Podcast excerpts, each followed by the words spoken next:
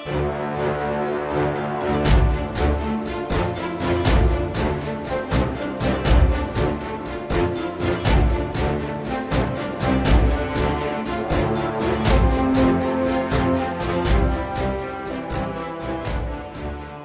观看供求，微观看取舍。大家好，这里是尬聊财经，我是四品带刀护士。我们之前讲两伊战争的时候，曾经说过世界有三大火药桶啊。那么两伊这个区域，中东地区是一个火药桶，另外呢就是巴尔干半岛、南斯拉夫那片儿。第三个大火药桶就是外高加索。这个外高加索啊，又称为南高加索。如果说是南高加索，大家比较好理解啊，因为它这个区域是大高加索山脉以南。但是为什么又称为外高加索呢？所谓的外啊，是站在俄罗斯的角度来看的，它指的是俄罗斯以南、俄罗斯以外的高加索山脉以南的格鲁吉亚、亚美尼亚和阿塞拜疆这三个国家所在的这个地区。那么外高加索地区啊，位于欧亚大陆的腹地。我们讲初中地理就学过啊。高加索山脉是亚洲和欧洲的分界线，而这三国位于大高加索山脉以南，因此在地理上属于亚洲。但是呢，由于这三国啊曾经属于前苏联，而且由于宗教、民族等等原因，像格鲁吉亚、亚美尼亚都自认为是欧洲国家。这一点呢，跟土耳其啊、跟以色列啊都是一个道理。那么关于外高加索地区的地图呢，我也专门整理了一下。而且这次我学会了在谷歌地图上，在地形图上再去描边界，甚至是描历史地区的边界。这样一来呢，大家就可以清楚地看到，在历史的某个时期的某个帝国，它的势力范围在于现在来看是在哪个国家、哪个地区。那么这些地图我都准备好了，放在微信公众号当中。大家如果要看的话，可以到我的微信公众号“四品带刀护士”关注之后呢，回复关键字“高加索”或者是“外高加索”或者是“格鲁吉亚”。或者是亚美尼亚或者阿塞拜疆都可以，就能看到我准备的地图了啊。好，我们正式来说外高加索三国。先说这三个国家的地理位置。从地理位置上讲，三个国家的西北边是格鲁吉亚，北面呢是跟俄罗斯相邻，西边呢是黑海，南临土耳其。再说亚美尼亚，亚美尼亚在这三个国家当中呢处于中南部，它是一个内陆国。与俄罗斯是不接壤的，南面呢是跟土耳其和伊朗相邻。那三国的最后呢，就是阿塞拜疆，它是在三国的东边，北临俄罗斯，东临里海，南临伊朗。本来这个阿塞拜疆啊跟土耳其是不相邻的，但是我们讲两伊的时候说过，阿塞拜疆它有一块飞地叫纳西切万自治共和国，这个纳西切万的西北角啊是有一小块跟土耳其相邻。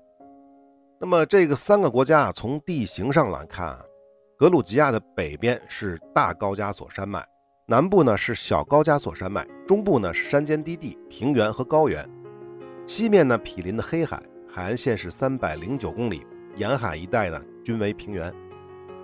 而亚美尼亚的北部呢是小高加索山脉，东部呢有塞凡洼地，西南部呢有一小块平原。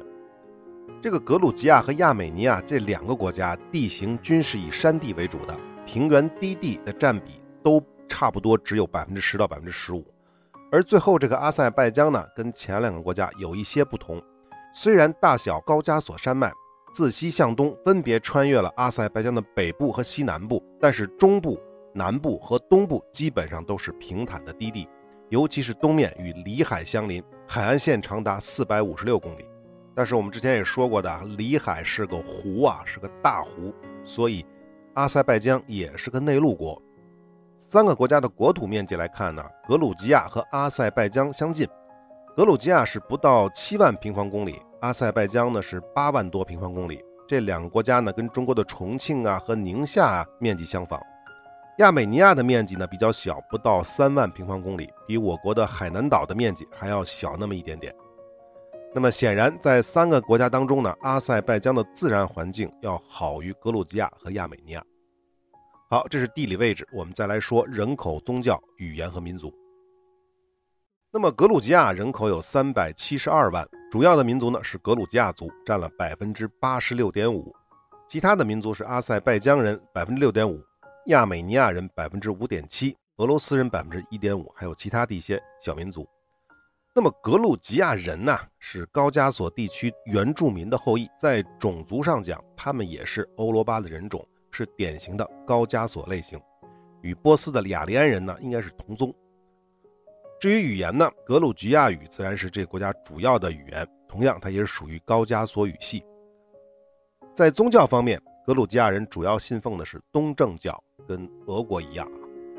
再来说亚美尼亚。亚美尼亚的人口跟格鲁吉亚差不太多。二零一九年的统计有三百万，主要的民族是亚美尼亚族，占百分之九十六。维基百科上说呢，百分之九十三啊，差不太多。其他还有俄罗斯人啊、雅兹迪人啊、亚述人啊、乌克兰人啊、希腊人等等。这个雅兹迪人就是库尔德人的一支啊，也可以把它认为就是库尔德人。那么亚美尼亚人，他也是高加索地区的古老民族。种族起源跟格鲁吉亚人是非常相近的，但在语言方面，亚美尼亚人使用的是亚美尼亚语，它属于印欧语系，跟格鲁吉亚的高加索语系相比呢，它更偏向东欧的语言。那么在宗教方面，亚美尼亚人主要信奉的是亚美尼亚使徒教会。注意啊，有的资料上说亚美尼亚人信奉的是天主教，这个是不太正确的啊。他的这个宗教呢，是独立于我们说的罗马的天主教，也跟东正教或者基督新教不一样，它属于一个基督教的一个分支，是他自己专有的一个分支。亚美尼亚的基督教徒呢，占百分之七十五左右，其他主要还有信奉天主教、新教和东正教等等。那么再来说阿塞拜疆，阿塞拜疆的人口可比那两个国家多多了啊。前面说了，格鲁吉亚和亚美尼亚都是三百多万人口啊。格鲁吉亚稍多一点，不到四百万，而阿塞拜疆一个国家就比两个国家，格鲁吉亚和亚美尼亚加起来还要多，九百多万人，将近一千万人。其中阿塞拜疆族占了百分之九十，其他还有列兹根族占百分之二点二，俄罗斯族占百分之一点八，亚美尼亚占百分之一点五，塔雷什族占百分之一。我们再来说民族特征啊，阿塞拜疆这个民族啊。跟格鲁吉亚和亚美尼亚可又完全不一样。首先，阿塞拜疆族不是高加索地区的原住民，这个民族的形成的时间比较晚，大概在19世纪差不多才形成。阿塞拜疆的这个名字也是当时统治他们的波斯贵族命名的。阿塞拜疆的人种来源是比较复杂的，远古一点的阿塞拜疆人应该跟波斯人比较接近，但是呢，随着突厥人的西迁。两种血液融合下，才形成了阿塞拜疆这个民族。而且从他们主要使用的阿塞拜疆语来看，分别包含了波斯语和突厥语的特征，其中突厥语的成分还更大一些。因此，在血缘上，他们可能跟突厥人还要更近一点。那么，关于阿塞拜疆人的宗教信仰，我记得是在讲伊朗的时候说过，他们也是穆斯林，也是信仰伊斯兰教的。而且他们跟波斯一样，他们是什叶派为主，占了百分之八十五。因此啊，阿塞拜疆是世界上信奉什叶派伊斯兰教人口第二多的国家，排名第一的当然是伊朗了。好，这部分说完了，我们再来说外高加索三国的经济和资源。先说格鲁吉亚和亚美尼亚，虽然这两个国家都是山地国家，但是跟之前我们讲过的那些山地国家有点不太一样啊。比如说像朝鲜啊，像伊朗啊。那都是矿产资源比较丰富的，而这两个山地国家格鲁吉亚和亚美尼亚，它的矿产资源比较贫乏。格鲁吉亚只有锰矿石的储量比较丰富，另外呢，其黑海的沿岸呢有一定的石油天然气，但是开采难度比较大。至于亚美尼亚呢，就跟里海跟石油没有关系了，它只有一些铜矿和铜木矿等等等等。不过呢，正也是因为这两个国家是山地国家，所以两个国家的水利资源都相对比较丰富。再来说两个国家的 GDP 啊，这两个国家 GDP 也差不太多。格鲁吉亚呢是一百六十亿美元，人均四千多美元；亚美尼亚呢是一百二十亿美元，人均呢也是四千多美元。两个国家的全世界排名均在一百二十开外，跟印尼啊、蒙古之类的是差不多的档次。再来说阿塞拜疆啊。大家还记不记得两亿那期我们介绍过中东地区的石油天然气的储藏分布情况？其中里海是重要的产区啊，尤其是天然气。那么阿塞拜疆正好是濒临里海，因此石油和天然气的资源是非常的丰富。属于阿塞拜疆里海区域的石油探明储量就有二十亿吨，地质储量是四十亿吨。更关键的是呢，阿塞拜疆的石油埋藏的浅，杂质少。著名的里海城市巴库，同时也是重要的石油产地。此外，阿塞拜疆的天然气探明储量2.55万亿立方米，还有远景储量6万亿立方米，而且境内的铁呀、钼啊、铜啊、黄金等金属矿藏也比较丰富。由于自然资源比较丰富啊，石油天然气的原因啊，阿塞拜疆的 GDP 比格鲁吉亚和亚美尼亚加起来都要多，达到了470亿美元。但是呢，由于其人口也高达了将近一千万，所以人均算下来跟那两国还是一样，也是四千多美元。好，三个国家外高加索，三个国家的人口、宗教、语言、民族我们都说完了。很显然，三个国家的特点是迥然不同的。在种族上，格鲁吉亚和亚美尼亚都是外高加索地区的古老民族，而阿塞拜疆人呢是后迁入的波斯人和突厥人融合的后裔。在宗教方面，格鲁吉亚是东正教，亚美尼亚呢是基督教，而阿塞拜疆呢是什叶派的伊斯兰。很显然，这么截然不同的三个国家、三个民族聚居在外高加索这不大的山地之间，而且在他们的四周。北面有俄罗斯，西面有土耳其，南面有波斯，因此这些国家、这些民族相爱相杀的故事肯定是少不了的。那我们就一一道来。好，我们来正式进入三国小历史。先说格鲁吉亚。说到格鲁吉亚这个名字啊，可能有的朋友想不到啊，美国的佐治亚州或者叫乔治亚州，它的乔治亚或者佐治亚其实跟格鲁吉亚是一个名字。只是中文翻译的问题，都是 Georgia。类似的情况其实还有很多啊，比如著名的篮球明星乔丹和那个国家约旦其实是一个名字，也是因为翻译的不同。那么美国的那个州名啊，是源自于英国乔治二世，而格鲁吉亚民族或者国家名字的来历呢，就有很多说法了。第一种说法呢，说格鲁吉亚是源自于希腊文“农夫”的意思。第二种说法呢，说是来自于古罗马的基督圣徒圣乔治，这哥们儿就是传说当中是屠龙的战士，因为啊，他曾经杀死过一条在利比亚地区的毒龙。那么最后一个说法是来自于波斯语，具体是什么情况我就没搞清楚了，我们就不说了。但至于到底是哪种说法、哪种来源，我们就不太清楚了。如果是源自于希腊文呢，这个有可能，因为它本身格鲁吉亚这个地区就临近希腊。而圣乔治就出生在离此不远的巴勒斯坦。那至于波斯语呢，也很正常了，它的南边就是波斯嘛。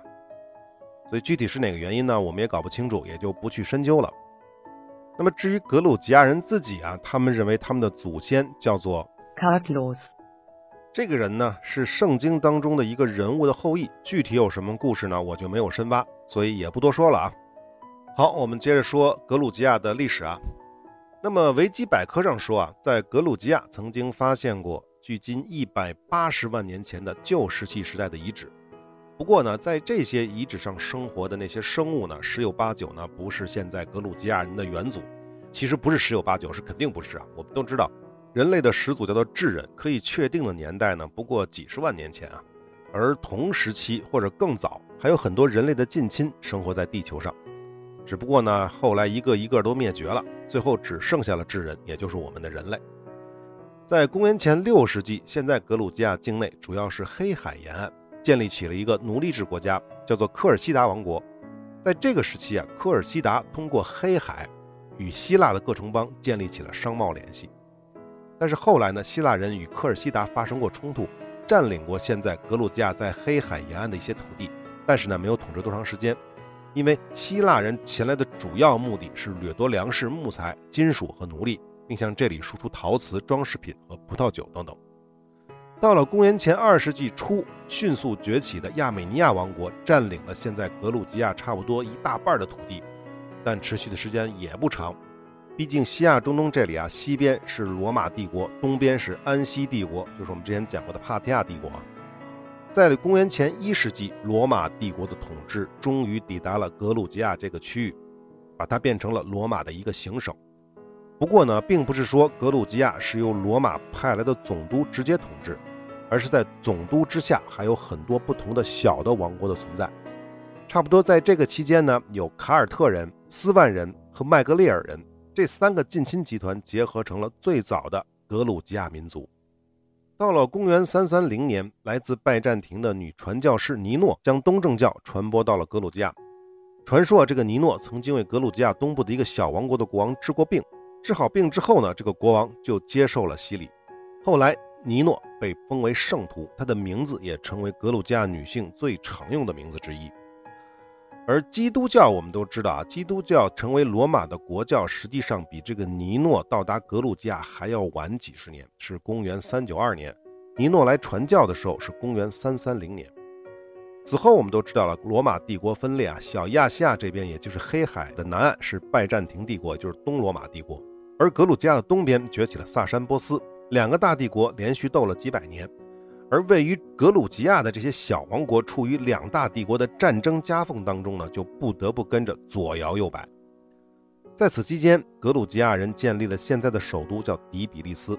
这个是当时啊格鲁吉亚其中一个小王国，名字叫做伊比利亚。其王国原本是臣服于拜占庭的，但随着波斯的强大，拜占庭的势力退出了这里，伊比利亚又成为了波斯的附庸。在公元482年，伊比利亚国王瓦赫坦领导格鲁吉亚人民起义，试图推翻波斯人的统治，并为此战斗了几十年，但最终还是失败了。传说啊，在这个期间，国王瓦赫坦有一次出去打猎，射中了一只野鹿，他的猎狗呢就去捕捉猎物，但迟迟没有回来。瓦赫坦呢就追了过去，这个时候他才发现他的猎狗掉进了附近的温泉里，烫死了。瓦赫坦认为这是一个启示。至于是什么启示，我的资料上没写。我猜啊，无非就是他觉得上帝告诉他这地方不赖。于是呢，瓦赫坦迁都到了这个地方，取名为迪比利斯。这个意思就是热城的意思，热就是冷热的热。温泉不是热的吗？把他的狗烫死了吗？就热城。到了公元五百八十年，萨珊帝国彻底废除了伊比利亚王国，把它变成由总督直接统治的省份。不过呢，为了缓和与伊比利亚贵族的矛盾。允许他们也可以参与选举总督的权利。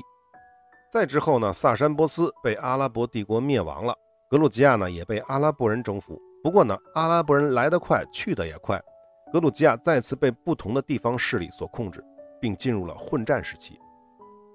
在公元十世纪末到十一世纪初，趁着拜占庭帝国跟东边的塞尔柱突厥打得不可开交的时候，格鲁吉亚人终于结束了混战。巴格拉特三世打败了除阿布哈兹之外的格鲁吉亚的各个小国，建立了属于格鲁吉亚民族自己的第一个统一的王国，即格鲁吉亚王国，并且呢，逐渐的摆脱了塞尔柱帝国的统治。在十一世纪到十二世纪是格鲁吉亚王国最鼎盛的时期。在第一次十字军东征时期，就是一零九六年到一零九九年，格鲁吉亚王国立刻停止了向塞尔柱人的进贡。并且解放了除迪比利斯和赫尔蒂之外的大部分格鲁吉亚土地。一一二一年，塞尔柱苏丹宣布对格鲁吉亚发动圣战，派遣一支强大的军队入侵格鲁吉亚。尽管突厥的军队呢数量庞大，来势汹汹，但是格鲁吉亚人还是凭借主场的优势击败了侵略者。一一二二年，格鲁吉亚人进入了迪比利斯，并宣布迪比利斯成为格鲁吉亚王国的首都。一一二四年，亚美尼亚的北部地区也落入了格鲁吉亚王国的手中。此时，格鲁吉亚国王同时也自任亚美尼亚的国王。随后，格鲁吉亚的老国王去世了，而新国王呢是个女的，是个女人，她就是著名的塔马拉女王。在她统治的时期，格鲁吉亚进入了全盛。一九四到一二零四年，格鲁吉亚军队打败了来自南部和东南的塞尔柱帝国的入侵，而且。回过手来，向突厥人控制的南亚美尼亚发动了几次战役，最终将亚美尼亚南部的大部分地区也收入囊中。一二零四年，君士坦丁堡被十字军洗劫，趁着这一地区权力出现了真空，塔马拉女王的军队顺利接管了拜占庭的很多城市。格鲁吉亚在此时成为了西亚地区最强大的基督教国家。不久之后呢，格鲁吉亚军队又入侵了波斯，也就是现在的阿塞拜疆地区，占领了很多城市，并把他们置于格鲁吉亚的保护之下。到这个时候，就是格鲁吉亚王国历史上领土的最大范围了。此时的格鲁吉亚王国东临黑海，西接里海，北至大高加索山脉，南面呢占据了塞尔柱和波斯的部分领土，包括现在土耳其的东北黑海沿岸，亚美尼亚、阿塞拜疆以及伊拉克和叙利亚北部山区等等。那这么说呢，可能大家不太明白啊。我这个也准备了地图，放在了微信公众号当中。前面我们讲过的啊，大家回复关键字“格鲁吉亚”就可以看到了啊。好，我们接着说啊。不过啊，这个好景不常在啊，最强大的格鲁吉亚王国不过十年的光景。一二一七年，蒙古人来了，格鲁吉亚人怎么可能是蒙古骑兵的对手呢？在抵抗蒙古侵略的过程当中，所有的亚美尼亚土地和小亚细亚的部分都沦陷了。一二四三年，格鲁吉亚被迫与蒙古签订了合约，放弃了所有附属国的宗主地位，进一步割让了纳西切万等地区，并接受了金帐汗国的统治，向其交纳赋税并提供兵员。而且，格鲁吉亚的王位继承人还得由蒙古人来指定。那实际上就可以认为，格鲁吉亚变成了蒙古的附属国，而格鲁吉亚王国的领土呢，这一下子就缩水了一大半。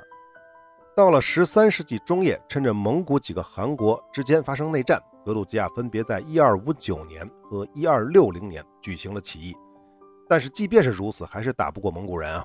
格鲁吉亚王室被迫退守到了北部山区，从此格鲁吉亚分为南北两个部分。一二六六年，原本属于格鲁吉亚的萨姆茨赫公国在蒙古人的怂恿下宣布独立。如此一来呢，格鲁吉亚进一步分裂为了三个部分。到了一三二七年，格尔基五世把蒙古人终于赶出了格鲁吉亚。又经过了两年的内战，格鲁吉亚再次实现了短暂的统一。为什么说是短暂的呢？因为虽然蒙古帝国衰落了，但中亚又崛起了另一支强大的突厥帝国，也就是帖木儿帝国。从一三八六年开始，帖木儿曾经多次入侵格鲁吉亚，还曾经血洗过首都迪比利斯。这格鲁吉亚人啊，最终还是敌不过中亚独狼的侵袭，不得不在一四零三年达成了所谓的和解。而和解的条件跟原来蒙古人的其实是一样的，向帖木儿交纳沉重的赋税。我们都知道啊，帖木儿帝国的衰落也很快。但是，即便帖木儿帝国分裂了，势力退出了高加索地区，而格鲁吉亚王国也不复存在了，反而进一步分裂。到了一四六零年代，形成了卡尔特利。卡赫季和伊梅列季三个王国，以及阿布哈兹、古里亚、梅斯赫季、斯瓦涅季和萨梅格列罗五个公国。也就是说，这个时候的格鲁吉亚分为了八个部分。到了十六到十八世纪，格鲁吉亚地区呢，又成为了东边的萨菲帝国和西边的奥斯曼帝国争夺的战场。格鲁吉亚的分裂呢，一直持续到了奥斯曼与萨菲波斯的战争结束之后。西格鲁吉亚属于奥斯曼的地盘，而东边呢属于波斯人的势力范围。那么再往后呢，北方的沙俄沙皇俄国逐渐强大。随着沙俄的势力不断的南下，一边呢是为了得到黑海的出海口，与奥斯曼土耳其频繁的战争，将奥斯曼的力量逐渐驱逐出了西格鲁吉亚。另一边呢，在一八零三年到一八七八年，与波斯边打边谈，最终东格鲁吉亚的波斯人也被赶走了。几个世纪之后，格鲁吉亚终于再次统一。不过，新统一的格鲁吉亚不再是独立的国家。为什么？前面刚才说了，西边打土耳其，东边打波斯，都是俄罗斯人干的。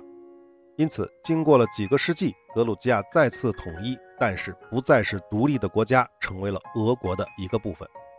那么再往后呢，就是苏联的加盟共和国历史了。这个我们后面一并再说。好，这个就是格鲁吉亚的小历史，大家可以听得出来，格鲁吉亚这个国家，或者说格鲁吉亚王国存在的时间其实是非常的短的，大概也就一百年上下吧。而且鼎盛的时期，真正大统一的鼎盛时期也就十来年。为什么呢？我们讲帝国坟场那期到两伊战争都讲过这个区域的历史，整个中东地区不停的轮替着各种各样的大帝国，东边的、西面的。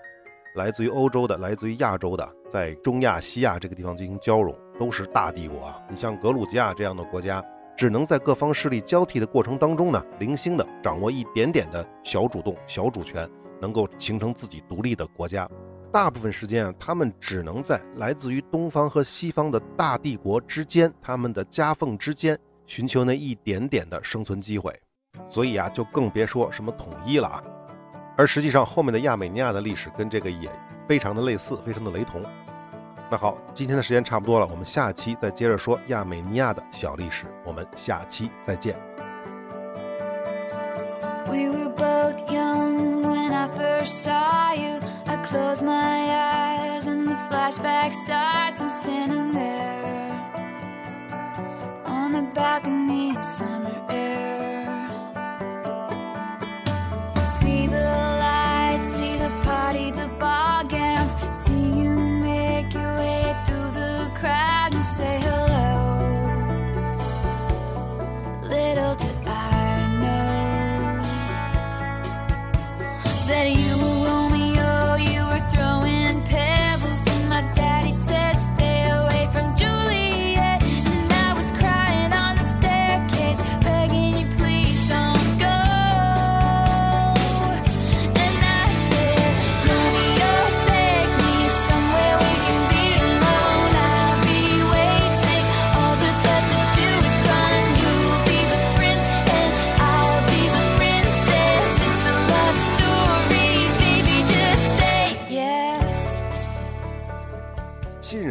和信誉是一切经济活动的基础，也是一切人类活动的基础。